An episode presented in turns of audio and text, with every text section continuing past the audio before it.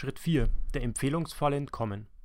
Traffic, Traffic, Traffic. Möglichst viele Besucher sind die Lebensader deines Online-Shops. Das hatten wir schon. Absoluter Schwachsinn. Die Google Ads Agentur empfiehlt dir mehr Traffic über Google Ads. Die Facebook Ads Agentur empfiehlt dir mehr Traffic über Facebook Ads. Die SEO Agentur empfiehlt dir höhere Investitionen in SEO. Die Social Media Agentur empfiehlt dir natürlich mehr Social Media. Und was würde dir eine Instagram Media Agentur empfehlen? Fällt dir was auf? Jede Empfehlung ist immer im Sinne des Empfehlers. Jeder empfiehlt dir immer genau das, was ihm selbst den meisten Umsatz bringt. Das kann man ja auch niemandem verübeln. Wir alle handeln erstmal in unserem eigenen Interesse. Aber wer entscheidet denn in deinem Interesse? Was braucht dein Online-Shop gerade aktuell wirklich? Was ist für dich die richtige Entscheidung?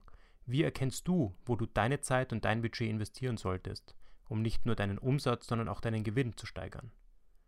Zum einen entscheidet nicht die Menge, sondern die Qualität des Traffics darüber, ob du eine Chance hast, aus diesem Traffic heraus auch Umsatz zu generieren. Wo findest du also die richtigen Besucher mit möglichst viel Interesse an deinem eigenen Produkt? Das bringt uns zu Schritt 5. Traffic ist nicht gleich Traffic. Der Besucher, der zum ersten Mal in deinem Online-Shop landet, verhält sich komplett anders als der wiederkehrende Besucher, der in der Zwischenzeit schon viele weitere Angebote geprüft hat.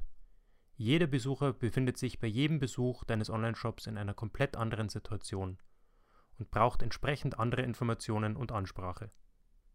Erinnerst du dich an das Video, das ich dir vorhin zur Einladung empfohlen hatte, das Dein TZS-Video? Dieser Tatsache wirst du mit dem Z in dem TZS gerecht, das ich dir im Video zum TZS beschrieben hatte.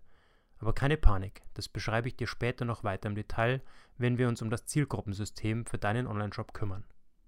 Schritt 6. Dein Online-Shop ist nicht dein Online-Shop. Dein Online-Shop ist nicht dein Online-Shop. Hm, komischer Satz.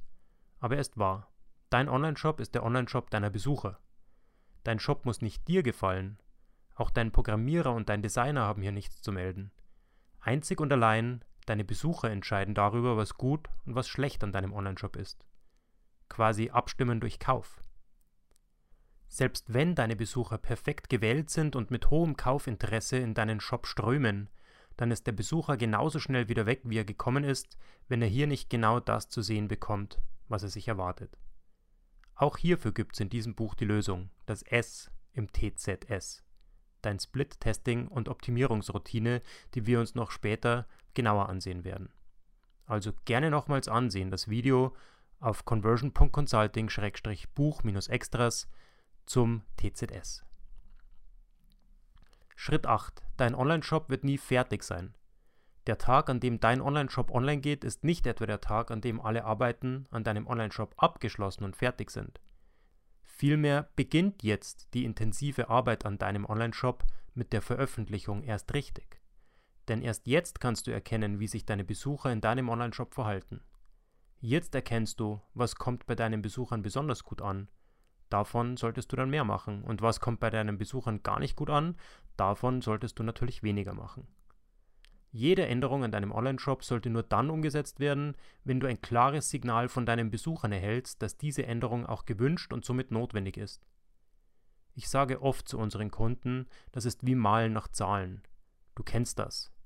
Striche ziehen von 1 nach 2, von 2 nach 3 und so weiter. Und genauso ist es mit dem Marketing, und dem Arbeiten an deinem Online-Shop, wenn du es richtig machst.